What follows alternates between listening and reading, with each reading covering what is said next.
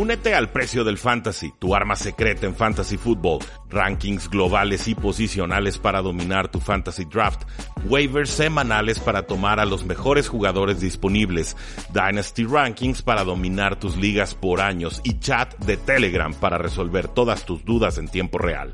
Visita stam.store diagonal precio NFL o da clic al link en este episodio para suscribirte.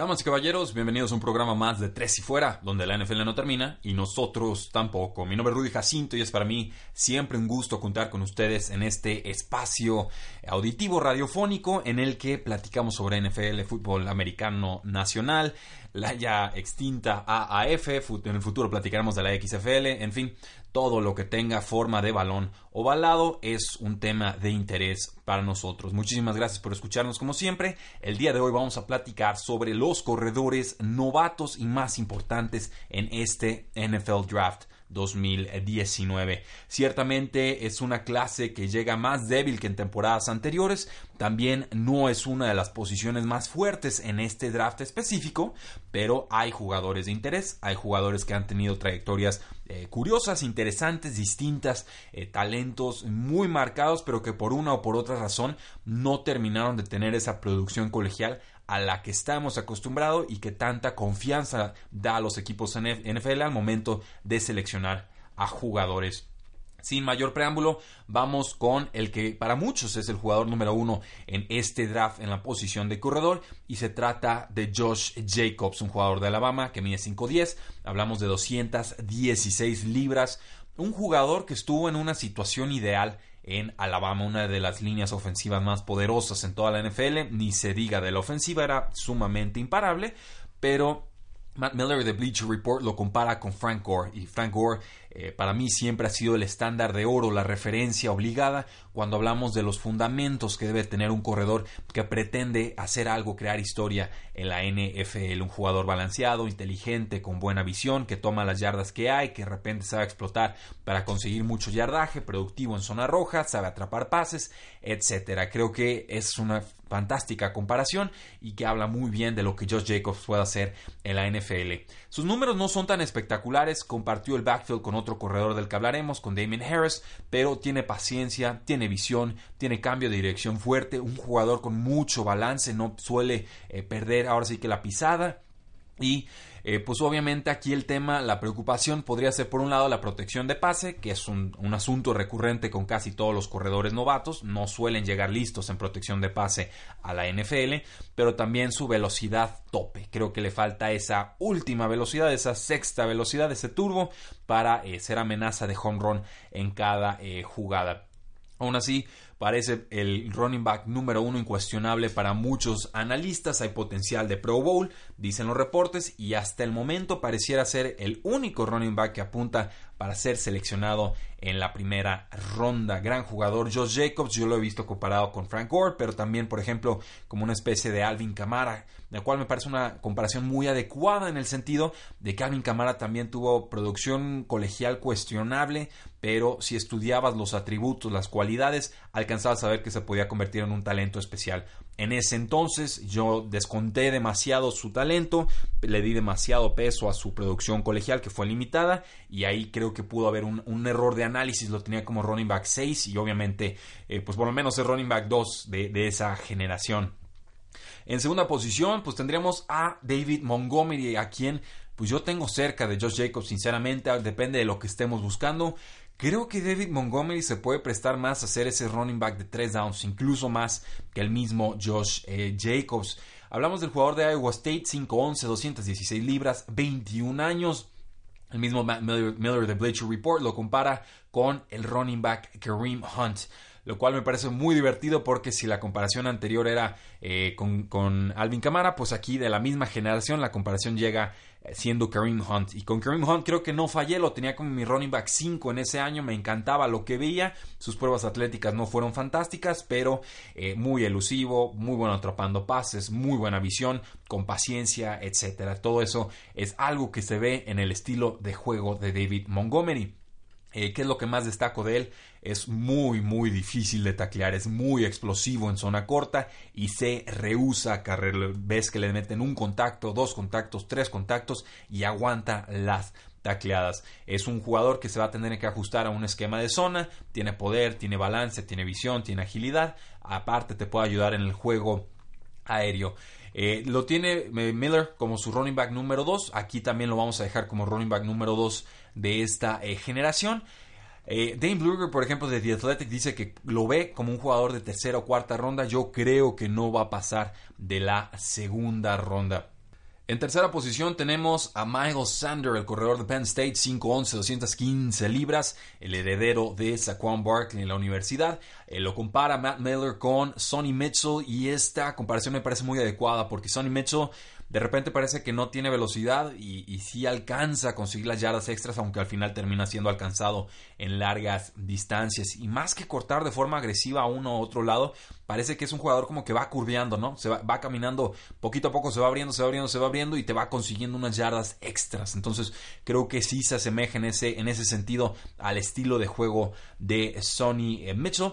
Su resultado de Spark de condiciones atléticas fue bastante buena, percentil número 73 eh, y además pues siendo un jugador de 5'11 y 211 libras parece un corredor que se puede adecuar a la NFL, otro con calificación de segunda ronda. Aquí la crítica llega de Lance Sirline de NFL Media, que dice que necesita dejar de, tratar de imitar a Saquon Barkley. La cita completa es, eh, tiene buena visión, pero parece que está imitando a Saquon Barkley con tantas aceleraciones y frenos y aceleraciones y frenos, que es el estilo característico de Saquon Barkley, siempre tratando de conseguir la yarda extra. Dice eh, Sirline, no tiene esa velocidad, aceleración, pausa tan, tan ágil, tan, instantánea como tiene Saquon Barkley, entonces se puede meter en problemas cuando intenta hacer eso. La recomendación que le hace es confía en lo que estás viendo y corre y corre y corre. No, no trates de conseguir las yardas extras con tantas pausas. También Sirline advierte que tiene problemas de seguridad con el balón y que también le falta esa velocidad tope, a pesar de que sus pruebas eh, atléticas sí fueron bastante más eh, favorables. En cuarta posición tenemos a Devin Singletary, jugador de FAU, 5'9, 201 libras. El jugador más eh, bajito que los otros que hemos mencionado hasta el momento. lo compara Matt Miller con LeSean McCoy. Es muy favorable la comparación con LeSean McCoy, pero el problema con Singletary es que no tiene las condiciones atléticas que LeSean McCoy sí tuvo en su momento. No sé si todavía las tenga. Tiene explosividad en área corta, sus caderas son bastante flexibles, puede cortar de forma eh, bastante repentina, pero le falta, como a los otros jugadores que mencionamos, velocidad tope, es más ágil que rápido y además viene con muchísima carga de trabajo de los Owls de esta universidad de FAU. Entonces eh, parece que se puede ajustar un esquema estilo Filadelfia, un estilo Kansas City, es lo que nos dice Matt Miller, equipos que usen esquemas de zona corriendo hacia las zonas externas del campo, que un jugador que te puede contribuir desde temprano, que puede tener muchas repeticiones, muchos snaps, pero depende obviamente de dónde se ha drafteado, más incluso que de los jugadores anteriores, la clase de producción que entonces podríamos esperar de él en su primer temporada. En quinta posición tenemos a Darrell Henderson de Memphis 5'9", 200 libras. Este jugador llega con una advertencia cortesía de Scott Barrett de Pro Football Focus, quien eh, nos dice que en, Memphis pues, enfrentó al calendario de corredores más fácil de todos los invitados al NFL Scouting Combine. Y esto además de estar corriendo detrás de la tercera mejor línea ofensiva según calificaciones de Pro Football Focus. Entonces así se explica que tuviera 8.9 yardas por acarreo. Aún así, está en nuestro top 5, es un jugador bastante capaz, además tiene talento como eh, receptor. Según eh, Greg Cosell de NFL Films, es comparable en estilo de juego a James White, el corredor de terceras oportunidades de los Patriotas de Nueva Inglaterra, que puede atrapar 50 más pases por temporada si cae en la ofensiva correcta. Y este sí es un jugador de tercera o incluso de cuarta ronda. Vemos que empieza a bajar ahí un poco el calibre de los eh, jugadores. Eh, Damien Harris en la sexta posición, Universidad de Alabama, era el que corría en primeras y segundas oportunidades, 5'11, 215 libras. Matt Miller de Bleacher Report lo compara con Alex Collins, no por sus problemas extra canchas, sino por su estilo de juego. Un corredor físico que sabe aprovechar los espacios entre tackles, que tiene visión para navegar el tráfico. Obviamente las condiciones negativas es que no tiene tanta agilidad lateral, las caderas están algo tiesas y que también le falta esa velocidad top. Entonces se puede convertir en un jugador de rotación hay talento ahí para conseguir algo más, pero no es, no parece ser esa clase de corredor que tanto en boga están en la NFL moderna. Greg Cosell de NFL Films lo compara con Mark Ingram, lo cual pues tiene mucho sentido porque Mark Ingram eh, también llegó de la Universidad de Alabama. Y al igual que Mark Ingram, eh, pues quizás no es un talento generacional, un jugador de salón de la fama y demás, pero se ha mantenido relevante por muchísimas temporadas, consiguiendo lo que su línea le, abre, eh, mejorando, creo, año tras año y siendo parte importante de sus respectivas ofensivas. Creo que eso también puede llegar a suceder con Damien Harris, que es un jugador con mucho oficio. Después tenemos a Rodney Anderson, corredor de Oklahoma, 6'1, 220 libras, un jugador muy intrigante. El problema con él es el tema de la salud. Es un jugador que juega con mucha fisicalidad, le gusta el contacto, también tiene capacidad atrapando pases desde el backfield, pero la pregunta es cómo va a regresar de su ruptura del ligamento cruzado anterior. Eh, varios analistas lo hubieran tenido como su corredor número uno de no haberse lastimado esta última temporada hoy en día parece un prospecto de tercera ronda, quizás de cuarta ronda todavía, dependiendo de cómo le vaya en sus pruebas físicas. En el 2017, 20% de sus acarreos fueron para al menos 8 yardas, lo cual lo hubiera convertido en el segundo mejor porcentaje de toda esta clase del 2019, asumiendo claro que hubiera repetido esa estadística. Lance Erline de NFL Media lo compara con Stevan Ridley, el ex corredor de los Patriotas, eh, un ratito creo que estuvo con los Denver Broncos y eh, más recientemente con los Pittsburgh Steelers. Dice que tiene buen tamaño, buenos instintos para correr entre los tackles, le falta algo de explosividad para ser un corredor dinámico y que podría quedar condenado a este rol de primeras y segundas oportunidades, muy quizás en el molde de un eh, LeGarrette Blunt, aunque pues obviamente ya LeGarrette Blunt va de salida en la NFL. El siguiente jugador, posición número 8, tenemos a James Williams, el corredor de Washington State. 6'0, 205 libras. Eric Edholm de Yahoo Sports lo compara también con el corredor de los Patriotas, James White. Y si todos ven a todos los corredores comparados con James White, es porque en cierta manera James White reinventó la posición eh, a, su modo. Es decir, no es un corredor de tres downs, pero así como en su momento Woodhead era importante, pues también en su momento Vereen podía ser importante.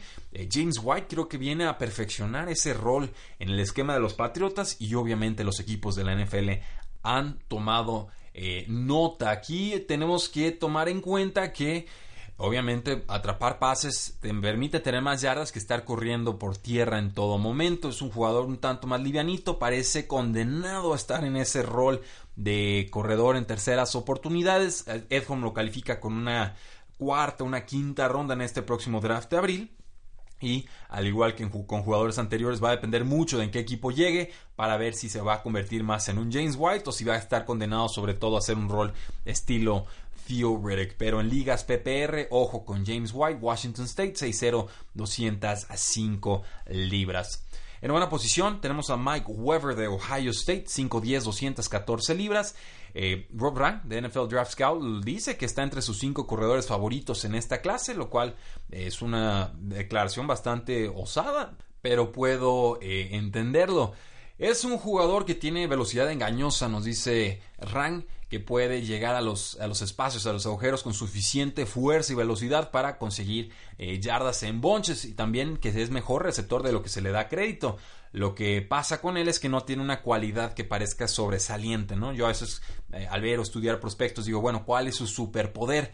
y Mike Weber pareciera no tener un superpoder. Es un todólogo, pero no se parece especializar en nada en particular. Y además, pues sigue viviendo del cuento de una campaña 2016 que fue muy impresionante, pero 2016 fue hace, hace mucho. Entonces, Mike Weber, un jugador eh, polarizante en el círculo de analistas, a mí me intriga mucho ver dónde cae. Eh, Rank cree que va a ser un, buen jugador, pero hay otras calificaciones de draft que lo ponen entre la tercera y la quinta ronda.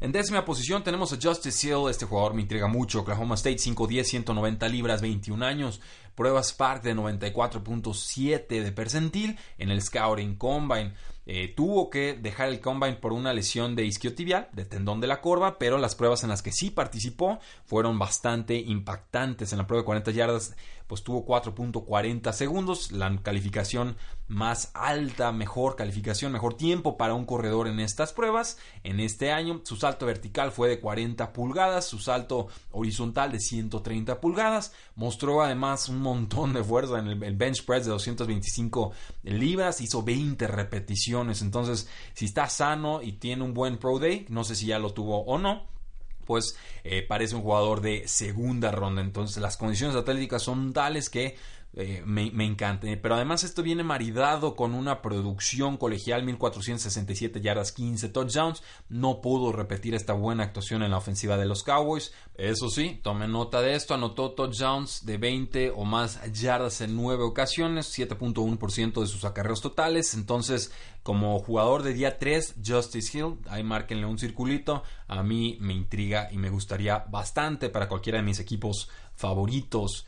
Salimos entonces del top 10 de la posición y voy a mencionar algunos nombres más eh, que creo merecen mención. Por ejemplo, eh, Williams de Texas AM, 5'9, 200 libras, 21 años. Eh, Matt Miller de Bleach Report cree que puede ser el mejor corredor de tercer down en todo este draft. Un receptor formidable, muy valiente en protección de pase, es lo que nos dice Matt Miller en su reporte. El problema, pues que sus condiciones físicas no son las ideales, percentil de 19, entonces es muy por debajo del promedio de la NFL. Lo comparan con Elijah eh, Maguire, tiene buen cambio de dirección y es difícil taclearlo en espacio. Entonces, pareciera por su historial colegial que tiene potencial para ser titular en la NFL, pero insisto, las pruebas físicas dejan dudas y eh, quizás el equipo que lo tome lo deje eh, recluido o catalogado como un corredor solamente de terceras oportunidades. Elijah Holyfield de Georgia, 5'11, 215 libras, 21 años.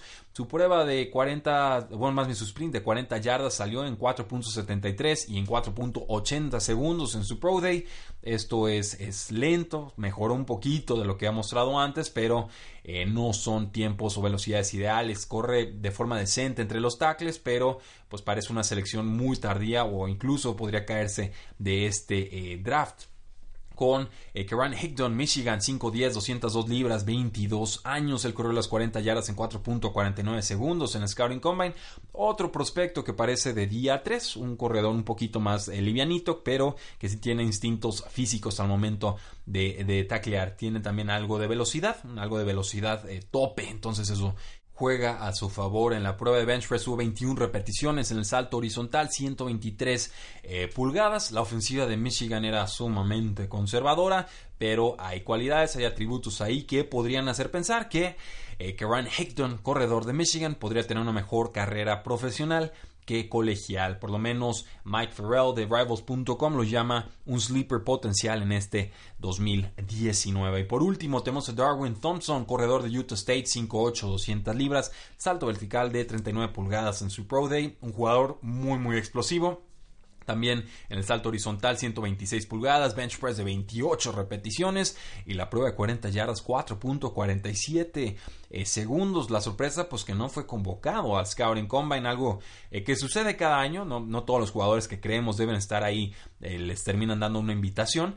Pero Darwin Thompson fue importante en una de las mejores temporadas en la historia de Utah State. Entonces, ahí la comparación que le hacen es con Terry Cohen. Y ya con eso creo que va a ser seleccionado en este NFL Draft.